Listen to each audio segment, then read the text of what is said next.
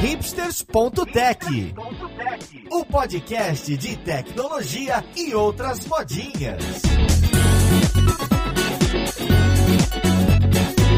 Olá, caríssimo ouvinte, seja muito bem-vindo a mais um episódio do seu podcast favorito. Meu nome é Paulo Silveira, esse aqui é o hipsters.tech. E hoje a gente vai falar das evoluções dos frameworks de front-end. A gente vai falar especificamente dos movimentos no Angular recente e também como que essas coisas estão atingindo os outros frameworks, não é? Porque muitas vezes eles se mexem em, em direções comuns. Então vamos lá, podcast, ver com quem que a gente vai conversar.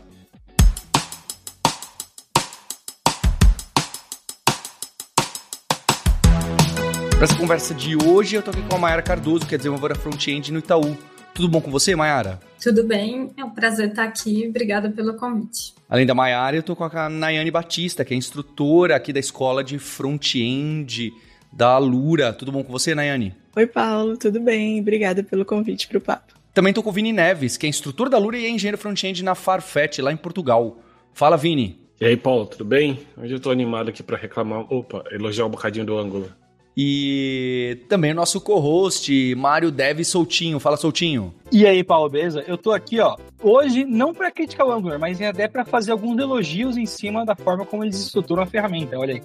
E pra gente começar essa conversa, olha só, hein? O Vini trouxe essa ideia e falou: olha, tá acontecendo essa coisa no Angular e os outros frameworks também estão reagindo, ou vão reagir, ou tem subcomponentes que já trabalham assim. E uniu esse time aqui, que eu queria agradecer pelo visto, todo mundo está animado com as movimentações. Então eu queria começar sabendo o que, que são essas movimentações recentes no Angular, o que está acontecendo aí virando padrão, não é? Porque o Angular também é um desses frameworks que sempre puxou, desde o negócio de TypeScript, né? Ser o primeiro lá, olha, agora é assim, e, e virar padrão, até diversos outros. E aí os outros frameworks muitas vezes, alguns reagiram, outros não, mas dita o, o padrão de facto, não é mesmo? Vini, o que está acontecendo? Para que, que serve? Quais são os problemas do Angular que agora vão ser melhores resolvidos ou mais facilmente resolvidos com isso? Aí o que a Nayane e a Mayara completarem, depois eu vou querer ouvir do Mário o que, que acontece no mundo React. Eu acho que a gente pode começar falando da menina dos olhos, né? Que é, do, que é o Signal. Signal, é, é, acho que é a grande novidade aí que veio no Angular 16 e agora está se estabelecendo no Angular 17. É, parece que a equipe do Angular está com uma estratégia de mudar a forma com que eles detectam as mudanças nos componentes, ou seja, detectam as mudanças no estado do componente e fazem o trigger da, da renderização. Então eles usavam uma biblioteca chamada Zone JS e parece que eles estão querendo aos pouquinhos ir se livrando disso. Uma das coisas que está ajudando é essa nova forma de escrever os estados. Então, antes a gente tinha que usar um monte de decorator com os arrobas inputs, arrobas da vida, e agora a gente consegue fazer isso usando o Signal direto. Então ficou bem mais limpo o código dos componentes é, Angular. Ô, Vini, e acho que até uma parada legal de trazer em cima, né, para para quem nunca viu, assim, se você buildou o seu projeto Angular, você provavelmente viu esse zone aparecendo em algum momento lá. Mas legal de comentar como que era essa estratégia, né? Que era muito baseada no que eles chamam de monkey patch. Então, tipo, basicamente eles encapsulavam várias funções, inclusive do browser, que tem o potencial de disparar uma mudança na sua aplicação. Inclusive, as coisas na sua aplicação que tem potencial de, mudar, de gerar uma mudança de estado. Então, isso permitia com que, quando você fizesse a alteração de valor numa classe ou algo do gênero, o Angular, por debaixo dos panos, conseguisse inferir que essa mudança do dado ocorreu, seja a nível da sua classe, ou seja porque um fetch aconteceu. Então, meio que no React, você meio que diz, tipo, ó, houve um state, houve uma mudança, houve alguma coisa aqui. E no Angular fica mais transparente, né? Você só muda os valores e as coisas acabam meio que reagindo por, por tabela ali. E acho que junto com isso também, cai até legal de, de comentar, eles têm uma mudança agora do novo fluxo de, de controle, né? Que cada vez mais, pelo fato do Angular ter essa vantagem da view dele ser buildada, eles conseguem ir inferindo as possibilidades que pode acontecer para as pessoas, deixar transparente o uso da ferramenta, e, enfim, né? E nessa brincadeira conseguir fazer uma troca grande dessa, né? Porque literalmente ele está querendo mudar a forma como toda a operação reativa acontece, 17 versões depois, e isso não está gerando fortes breaking changes, até onde eu vi. E vocês podem me dizer se eu estiver errado aqui, mas acho que o plano de migração deles está rodando bem consistente, diferente da versão 1 para 2, né?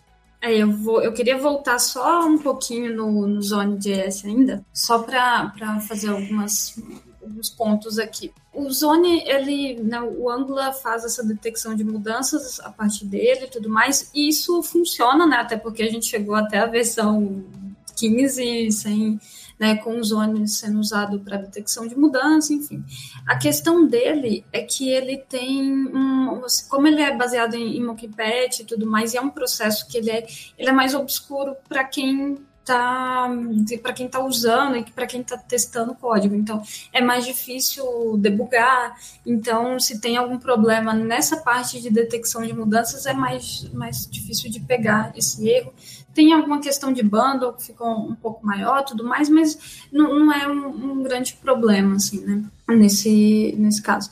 Acho que aí a questão do, do Signal, ele ainda não é a forma primitiva de fazer a detecção de mudança do Angular, mas eu acho que o caminho natural é que ele vire essa forma primitiva porque aí a gente tem vários ganhos e a gente só consegue fazer isso também hoje porque teve aquela alteração do Ive, né, que, que é o compilador, que foi lançado lá na versão da, da 8 para 9, né? Na 8 ele entrou como Develop Preview e da no, na 9 ele foi lançado oficialmente. Então, assim, depois que foi lançado o Ive, a gente tem muitas mudanças e a gente, a, a, a, ideia, acho que a proposta é que cada vez mais a gente tenha mudanças que melhorem essa, essa questão de performance, questão de, de da forma de trabalhar com o Angular mesmo. Eu também estou bem animada com essas mudanças e é, é, muito interessante ver essa evolução do Angular ao longo das versões. E nas versões mais recentes, ali na 15 e 16, a gente já vinha, a comunidade já vinha percebendo essa movimentação do Angular para conseguir se tornar um, um, framework mais moderno e ter uma, uma motivação também foi é, a, tornar a experiência de desenvolvimento mais amigável. Eles trouxeram isso no evento de lançamento dessa versão, da versão 17, e vinham tendo algumas alterações, mas realmente essa versão 17, ela reuniu muitas mudanças significativas, como o pessoal já falou aí, os signals, agora, né, os standalone components que já tinham sido lançados na versão anterior, eles vêm por padrão quando você cria uma aplicação, então aí vem é, para se tornar o core realmente da, da aplicação Angular. É, uma, uma alteração que eu achei muito legal foi também a parte de renderização dos templates, que agora a gente tem uma nova sintaxe. Não, não vamos mais utilizar, né, ainda funciona funciona, não, não, não vai quebrar a sua aplicação, mas ao invés de você ter lá o, o asterisco, o NGIF com a expressão, agora a sintaxe está bem simplificada. Eles estão chamando de control flow. Você usa o arroba if e passa uma expressão. E agora nós temos também o bloco else. Né? Ele já existia, só que era mais complicadinho de fazer, você tinha que criar um ng template, criar uma, uma variável de referência, e agora está bem mais simples. Você já tem o arroba if, o arroba else, inclusive o arroba else if. Então tá bem mais fácil. E nessa pegada, é, o for também mudou. E uma, uma questão interessante, legal do for é que agora o track é obrigatório. Então já vem casar aí com essa questão da detecção de mudanças, né, para melhorar a performance também.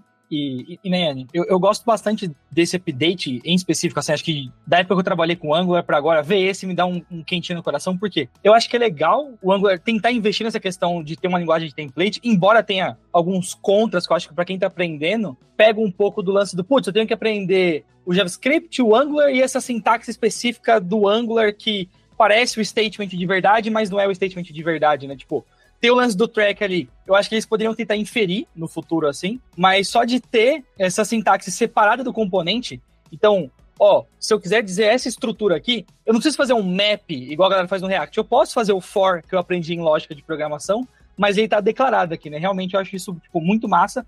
Inclusive no combo ali com o arroba empty, por exemplo, né? Então você consegue fazer o looping e tratar, se não tiver nada, como que você mostra meio que numa estrutura conjunta ali. Achei bem massa mesmo como ficou agora. É, e até essa, essa questão do control flow aí, que tá, tá vindo agora na 17, ela também converge com a ideia de, de usar o signal como forma primitiva de detecção de mudança, né?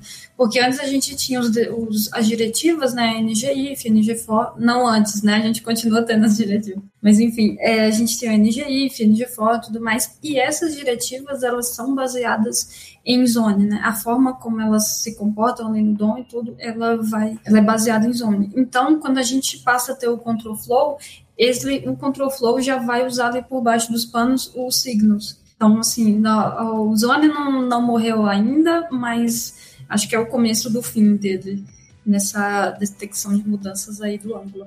Bom, e aí já dá para emendar. Eu acho que uma das coisas que mais é, me incomodava um pouco no ângulo era aquele energia on-chains, então aquilo você tinha que ficar fazendo um bocado de if para entender o que estava sendo alterado. E com o Signal agora a coisa ficou mais fácil, né? Então a gente consegue gerar lá um Signal no componente Py e a gente tem lá uns, umas novas funções que a gente pode implementar, que é o input e o model, por exemplo. E aí dá para simplificar bastante a forma com que a gente reage a mudanças. E aí, quando eu estava lendo a respeito e entendendo um bocado o que, que tinha mudado, me lembrou muito a forma com que o Vue 3 implementou a Composition API. Então, parece que de alguma forma, tanto o Vue quanto o Angular estão andando um pouco aí na mesma direção, nessa sintaxe aí de declarar o estado. Pessoal, eu fico vendo essas evoluções, essas que vocês estão citando. É complexo, né? Quando eu caio num episódio onde o meu domínio técnico é zero. É, eu fico pensando, é como as pessoas falam, poxa, você é o cara daquele podcast, eu não entendo nada, né? Sou, eu falo, eu também, às vezes tenho. É, essas diretivas do, do Angular e assim como o JSX no React, etc. Esses dias eu respondi a alguém lá no Tab News do Felipe Deschamps, né?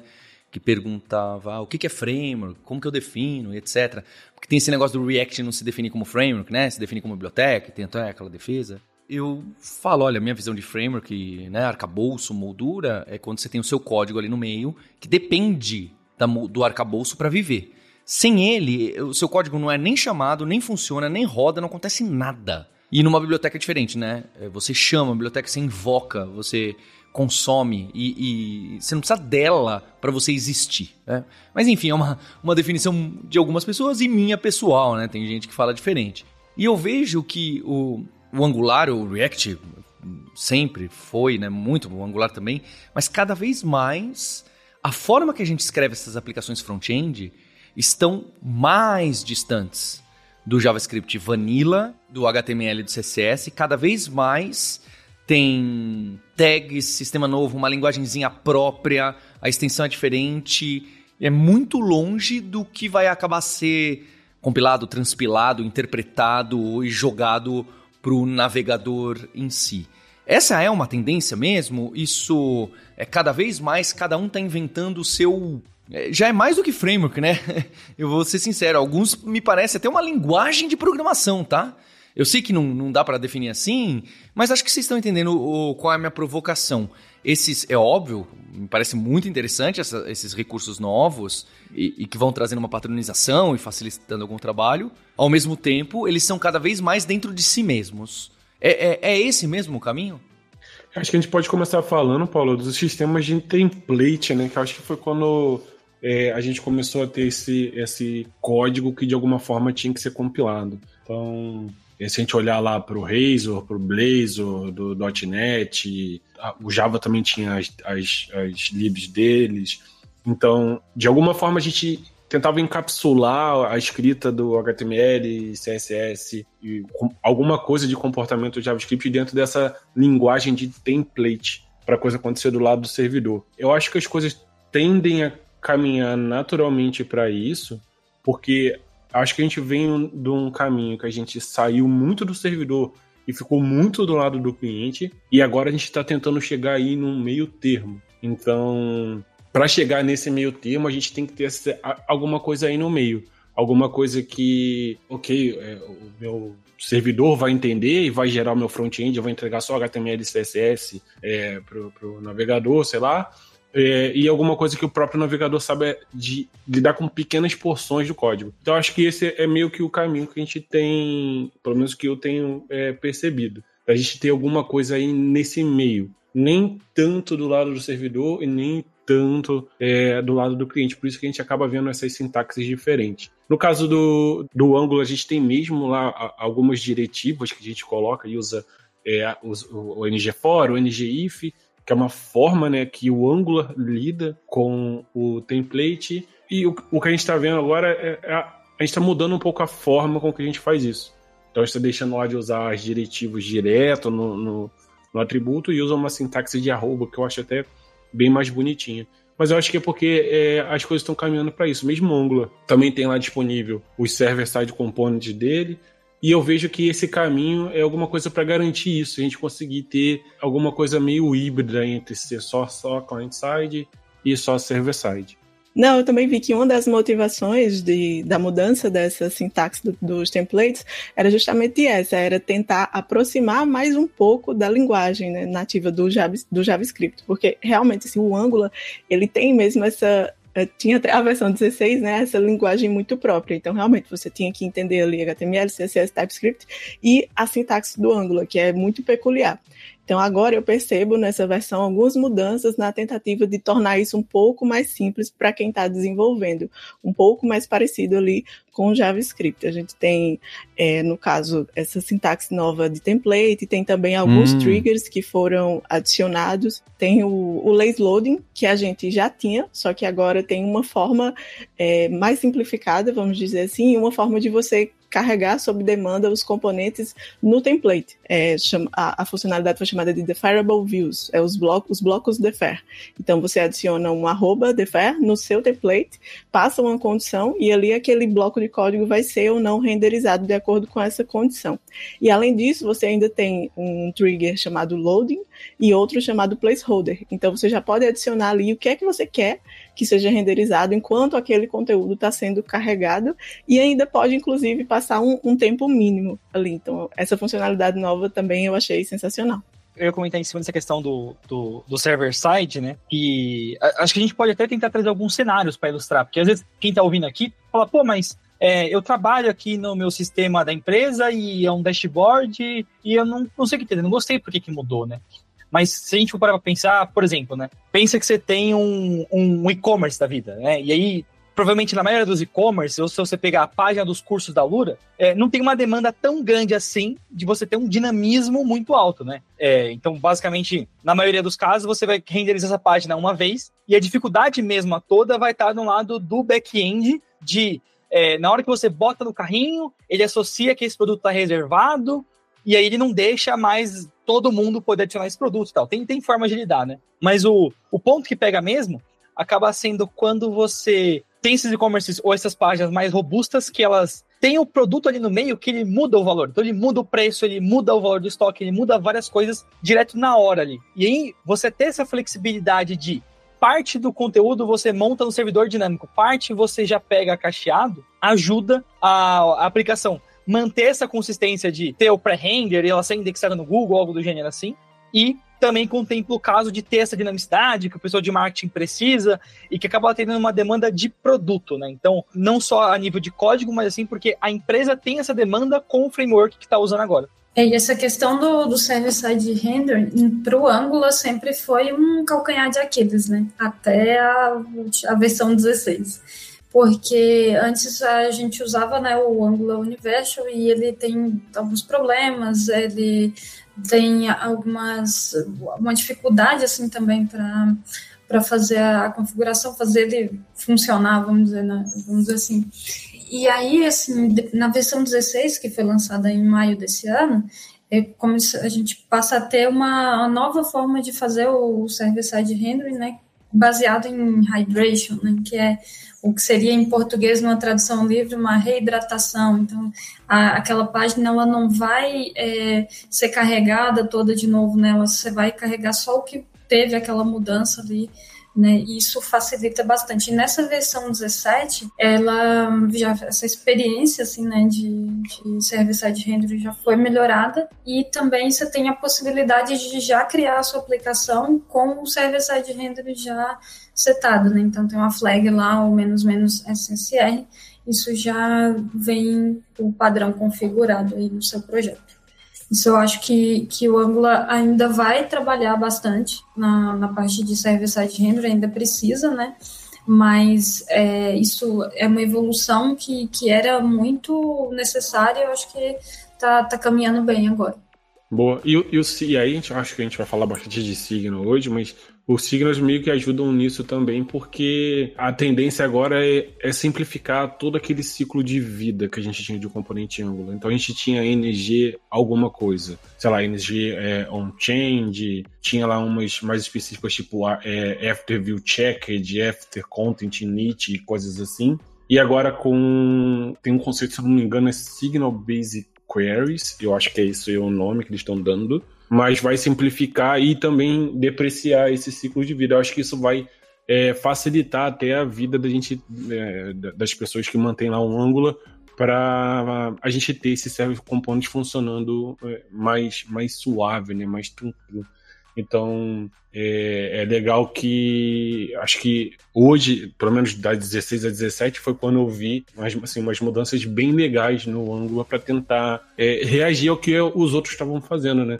Porque é, eu acho um pouco injusto a gente colocar, tipo, querer comparar Angular com React e com Vue, porque eu acho que são propostas muito diferentes, né? O Angular ele tem um, um ecossistema inteiro, modular, que, que ele trabalha, então, ele não, não é a mesma coisa que o React ou o Vue, então a gente acaba comparando coisas diferentes. Em matemática, a gente sabe que a gente não pode comparar as coisas quando são diferentes. Né? Vinícius, mas acho que esse ponto da, da comparação, que até cai um pouco no que eu falei que eu ia falar bem hoje, né? Para mim, o, o, Angular tem um diferencial muito grande, assim, acho que, pô, se a sua empresa tá usando Angular, você deveria pesar isso caso você cogite trocar, né? Não estou dizendo que isso é, é algo a favor de usar, mas sim de você pesar a mão se você já está usando e tal.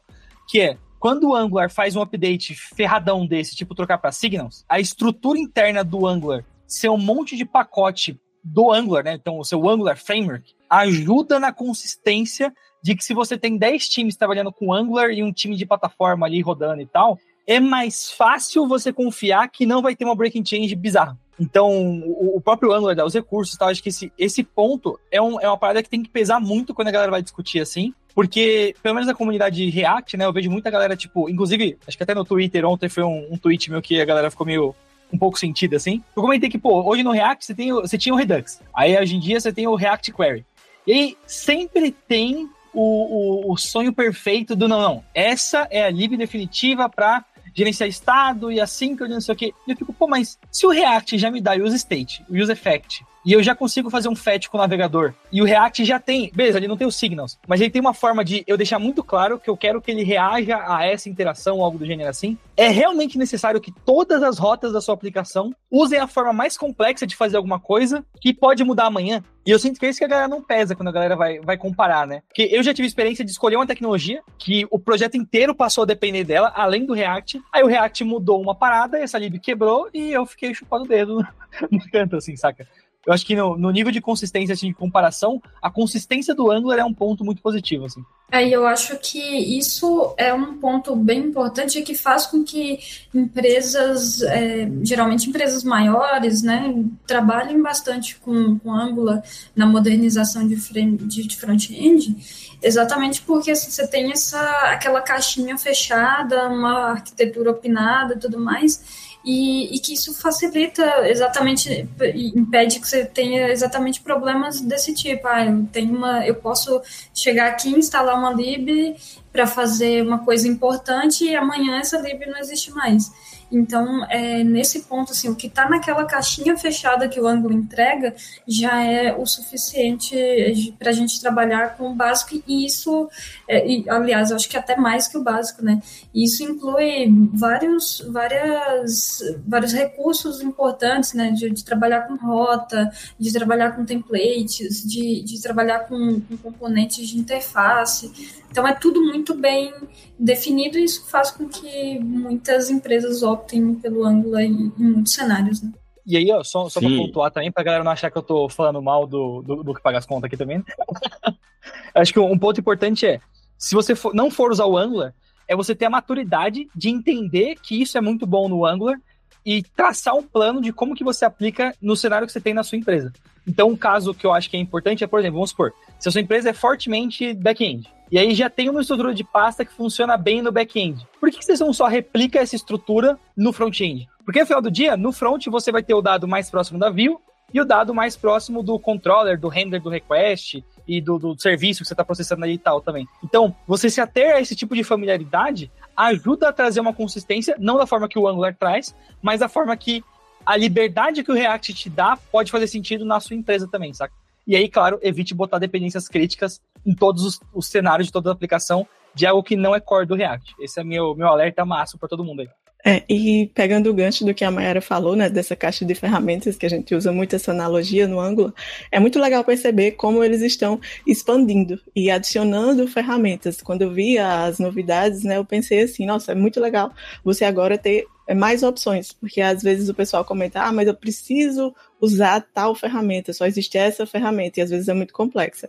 E aí veio os signals, e você, para ver essa questão também de gerenciamento de estado e reatividade, e pode ser uma opção ao RxJS, que eu vejo que às vezes é uma barreira para quem está começando, precisa aprender essa biblioteca RxJS, que não é uma coisa tão trivial. Então é bem legal ver isso. Os standalone components também, que você pode começar a sua aplicação ali usando eles e não precisa necessariamente já entender dos conceitos de, da arquitetura modular, do roteamento de módulos, deixa isso para um segundo passo. Então, é bem legal para quem está ouvindo também e sempre escutou aquilo, ah, o Angular, aí vem, não, mas a curva de aprendizado é muito grande. Então, é, essas atualizações vêm nesse movimento de deixar essa experiência mais agradável, de simplificar um pouco e de ser, de ficar mais competitivo, né? Para quando a pessoa que terminar de estudar ali HTML, CSS, TypeScript, ser uma opção também viável você já começar com o Angular. Inclusive, o Angular está trabalhando muito nisso agora, né? Nessas últimas versões de experiência, né? Da, da pessoa que está desenvolvendo e tudo. E até nessa, nessa versão agora, eles lançaram o Angular.dev, né? Que seria uma, uma, nova documentação aí do Angular. O Angular.io continua funcionando. Só que agora o Angular.dev, ela tem algumas coisas, algumas funcionalidades a mais na própria documentação. Então, tem a parte de, além além das docs, né? A gente tem a parte de tutoriais agora, que aí você pode testar ali meio que um stack blitz da vida, assim. Você pode testar as funcionalidades ali dentro daqueles tutoriais, o playground também. Aliás, né? O playground está mais pro stack blitz e tudo. E aí, assim, é muito para quem está começando, ó, por onde eu começo aqui no Angular? Ah, eu tenho tutoriais aqui de como buildar a aplicação, de como fazer isso, de como usar os signos, de como é, criar um, um uma formulário, por exemplo. Então, é, é, bem legal, assim, eu acho que eles simplificaram bastante essa parte de, de documentação e acho que isso vai facilitar, assim, vai, vai deixar mais amigável para quem está começando a, a usar o agora agora. E é uma estratégia que eles vão continuar trabalhando, eu acho, de, de tornar essa curva de aprendizado menor e fazer com que as pessoas né, tenham menos né, dificuldade na hora de começar os projetos Angular. Sim, eu dei uma olhada na documentação também, tá muito legal. Você tem é, um passo a passo ali, os tutoriais, tem um editor de código integrado na documentação, um preview, e você tem um passo a passo, inclusive tem até um botãozinho que ele, ele dá o passo a passo como se fosse tipo um desafio. Ah, você precisa agora criar um componente ou fazer alguma coisa, e aí tem até um botãozinho de revelar a resposta, caso você tenha dificuldade. Então eu achei muito legal, acho que vai atrair realmente muito esse, esse público que está começando agora. Inclusive, tem nova documentação e uma nova logo também, que eu achei lindona. Eu tava comentando que tem um, um Parallax muito bonito que, que me lembra minha época de vida de agência também, né? Documentação nova. Eu ainda não me acostumei, Parallax. eu tô na, na ah. vermelha ainda, mas beleza. Parallax é o auge da agência. Eu acho que vale a pena também a gente voltar, voltar aqui no, no ponto que a Nai tocou, que é o, o, o, observable, né? Eu acho que. Que é esse negócio do RxJS. Exatamente, o RxJS.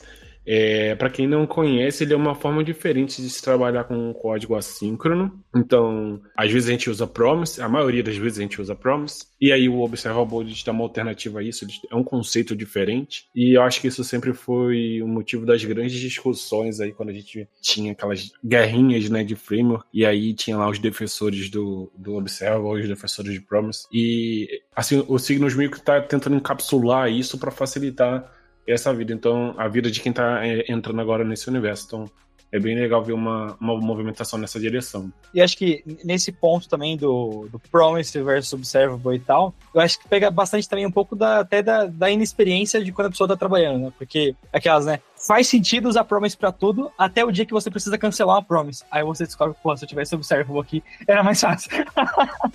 eu acho que é, eu acho que é aí que é o ponto, né? Porque o Observe, a gente, a gente tem por padrão uma fórmula de fazer isso e a Promise é isso. A Promise, uma vez feita, jamais será desfeita. É, eu acho que assim, ainda é, é legal a gente usar signos e tal, mas tipo, ainda não, não tá substituindo totalmente observables, né?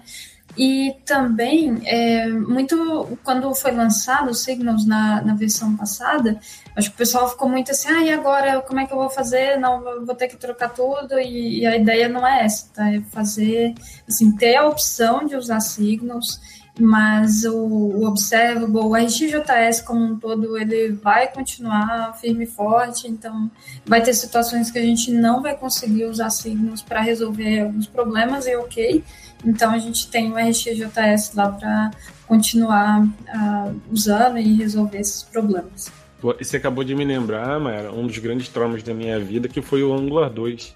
Acho que o, o, o AngularJS foi o primeiro framework front-end desses mais novos que eu trabalhei numa aplicação em produção e a gente era bem feliz e tinha bastante problema de performance.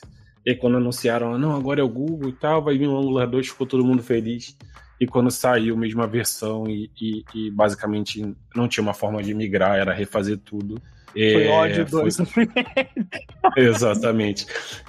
Eu acho que foi tanto que a gente nem usou o Angular 2, assim, a gente, a gente abortou e foi usar outra coisa. Eu acho que a empresa que eu trabalhava nessa época, acho que foi pro Vue e ficou para lá, porque imagina você reescrever toda uma aplicação por causa de uma, de uma versão nova do, do filme. Foi, foi doloroso. É, eu acho que o Angular pecou nesse, nesse momento aí, porque são dois frameworks diferentes, né? Teve toda uma questão de de estratégia, né? Porque não daria para continuar exatamente com o AngularJS e tudo mais. Mas talvez o nome não deveria ter continuado mesmo.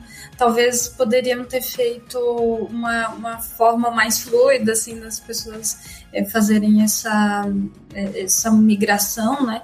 Porque eu vejo que, assim, a gente está hoje na versão 17 do Angular e a gente continua tendo esse, esse estigma ainda de, ai meu Deus, agora mudou tudo. Vão ter que trocar, refatorar o projeto inteiro, ah, joga tudo fora. Agora, por exemplo, que teve na 17, que teve versões é, versões não, lançamentos importantes, né? Já vi muita gente falando, ah, mas é o Angular 3 agora? E, e não, gente, não é o Angular 3, tá? Então, acho que esse estigma aí do Angular, acho que nunca vai perder e essa, essa mudança de estratégia, essa, esse não pensamento correto, assim, de estratégia lá atrás, eu acho que vai, vai viver com ângulo, assim, por, pelo resto dos dias do ano. E, mas, mas, isso é um mal que é meio, sei lá, é, é, é virou meme já, né? Tipo, é igual a galera, ah, Java é lento. É. O que é lento é, sei lá, você abrir o Eclipse com 4 GB de RAM, sabe? Esse é o, é o lento. Sim, é, e, e, tem algumas coisas assim que, que além do meme, mas assim, muita gente fala pela brincadeira, mas assim, se uma pessoa que não tem experiência, né, tá, tá começando ali e tá vendo isso, essas coisas, tantas coisas acontecerem, vai falar, nossa, mas e agora? O que, é que eu tenho que estudar? Sabe? E, é meio meio complicado, mas é, eu acho que vai ser bem difícil esse meme acabar aí do Angular.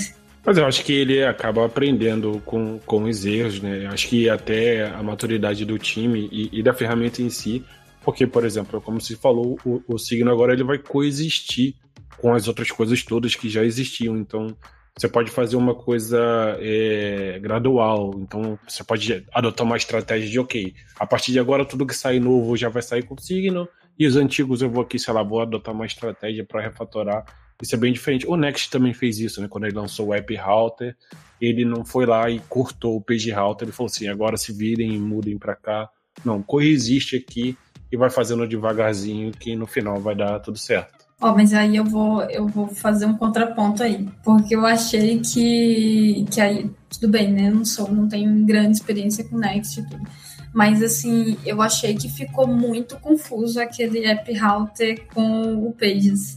Então, é, teve em algum momento estava estudando e, e, aí começou a dar uma, uma diferença assim do que do que eu estava esperando. E eu falei, nossa, mas não deveria estar tá aqui essa rota, deveria estar tá no app, deveria estar tá no page, no, no Pages, né, no app router, no Pages.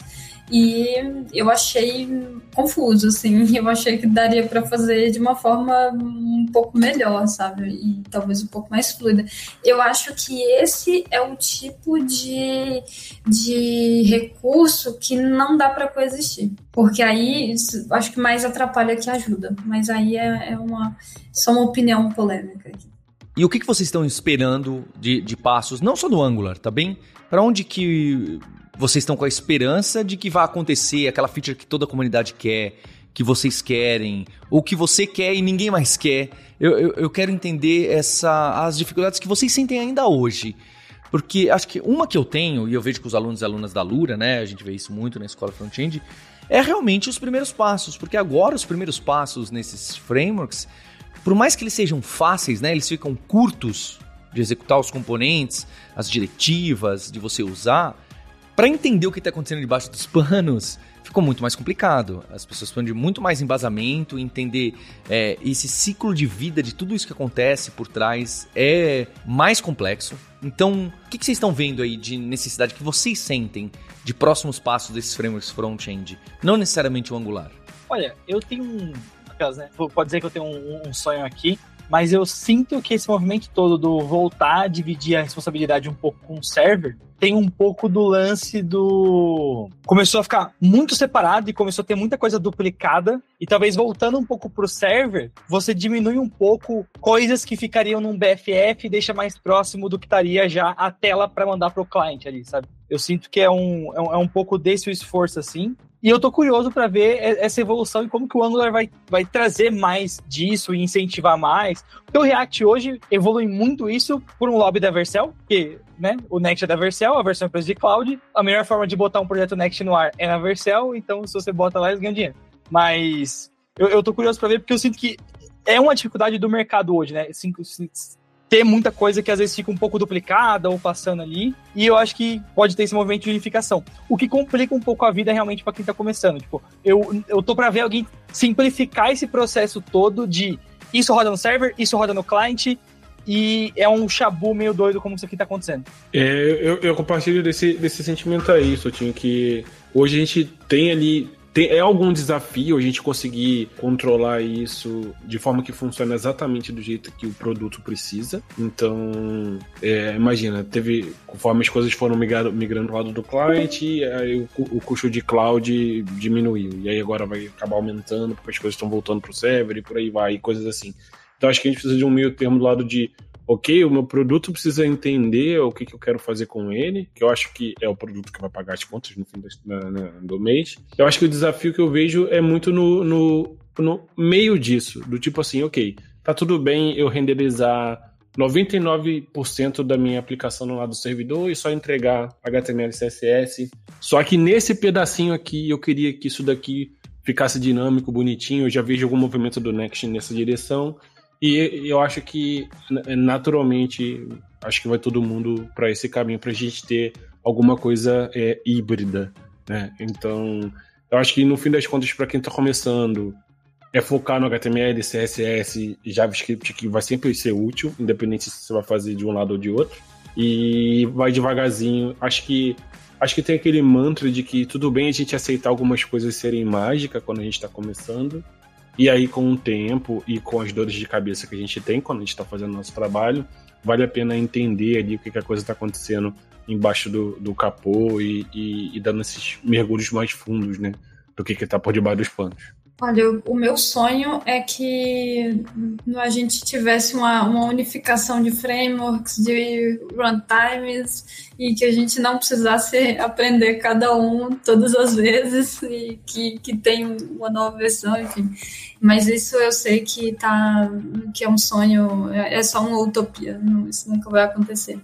Mas eu acho que eu, vejo uma movimentação muito assim de não de unificação dessas ferramentas, mas de, de assim, a, elas se aproximando, sabe?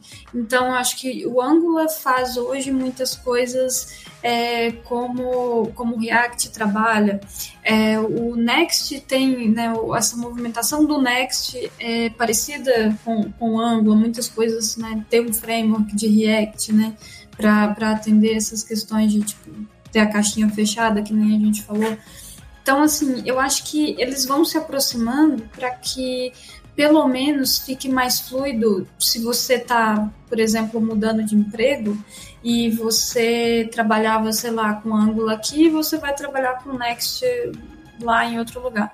Então, quando a gente fala, por exemplo, ah, Jest para teste unitário, a gente vê que hoje o Jest é bem forte em todos. Então, assim, isso já facilita a vida também de quem está trabalhando com essas ferramentas mas seria muito legal se a gente tivesse uma coisa só e todo mundo trabalhando numa solução que, que atendesse esses cenários e a gente não, não precisasse fazer essas, essas mudanças, assim, né? De, a gente não precisasse fazer esses estudos, essa dedicação toda vez que tem uma nova ferramenta sendo lançada no mercado.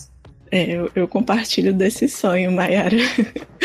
e eu vejo de forma positiva essa, vou chamar de simplificação, que o Angular está tentando fazer, mas eu também compartilho da ideia do Vini, que é de início, né, é usar essas abstrações, entender ali e, e aceitar né, que está funcionando ok, mas um passo depois, né, um passo além, é importante estudar ali a base, os fundamentos, entender o que é está acontecendo por trás, para ter esse, esse conhecimento um pouco mais amplo da ferramenta. E eu vou deixar para você aqui o link da formação de Angular, da Lura, assim como da escola front-end, que acho que tem ficado muito legal para quem está com, com o plano aí da Lura, que tem a Luri, que usa o GPT 3.5, agora a gente vai atualizar para o 4. Tem ficado muito interessante para tirar essas dúvidas que são complexas, não é? Acho que também uma coisa que. É, acho que essa é a barreira que eu falo para quem está estudando, ou mesmo quem está no intermediário, não é? é? Às vezes você esbarra numa coisa que você fica batendo a cabeça bastante, não é? E acho que seja o Copilot, ou seja a Luri, ou seja as outras assistentes, têm ajudado muito o pessoal nisso. Vale lembrar, hein? Sempre vá além, entenda o que que o assistente está te ajudando, por que que aquilo funciona, senão a gente vira mero usuário. Então eu queria agradecer aqui o Vini pela ideia, a Nayane a Maiara e o Soutinho, e especialmente a você, ouvinte, pelo download, pela audiência e pela ajuda que sempre dão ali no Tech Guide. Vale dar uma olhada ali no techguide.sh, que tem o de Angular, tem o de front-end, que lá explica algumas ideias que inclusive pessoas daqui colaboraram para dizer qual é a trajetória que a gente acredita que você pode ter estudando Angular, que parte você deve estudar, que parte de embasamento você precisa ter mais. A gente tem um compromisso na próxima terça-feira. Hipsters, abraços. Tchau. E o universo de conteúdo da Lura está sempre se expandindo, é o Alura Verso. Para você fazer parte, não deixe de se inscrever lá em alura.com.br/barra imersão. É uma newsletter que eu pessoalmente escrevo com todo o aprendizado que o time está me trazendo, que vocês estão trazendo e a gente está enxergando no mercado de trabalho, na ciência, na tecnologia, como que as coisas funcionam. Então, é muito do que nerds, hipsters e devs gostam e tem um interesse genuíno para saber como que está funcionando e o código que está por trás das máquinas. Vai lá se inscrever e aproveita para ajudar na expansão desse Alura Verso. Indica esse episódio do podcast para um colega, para uma amiga que vai fazer a diferença para essa pessoa. Este podcast foi produzido pela Alura. Mergulhe em tecnologia e Faculdade FIAP. Let's Rock the Future. Edição Rede Gigahertz de Podcasts.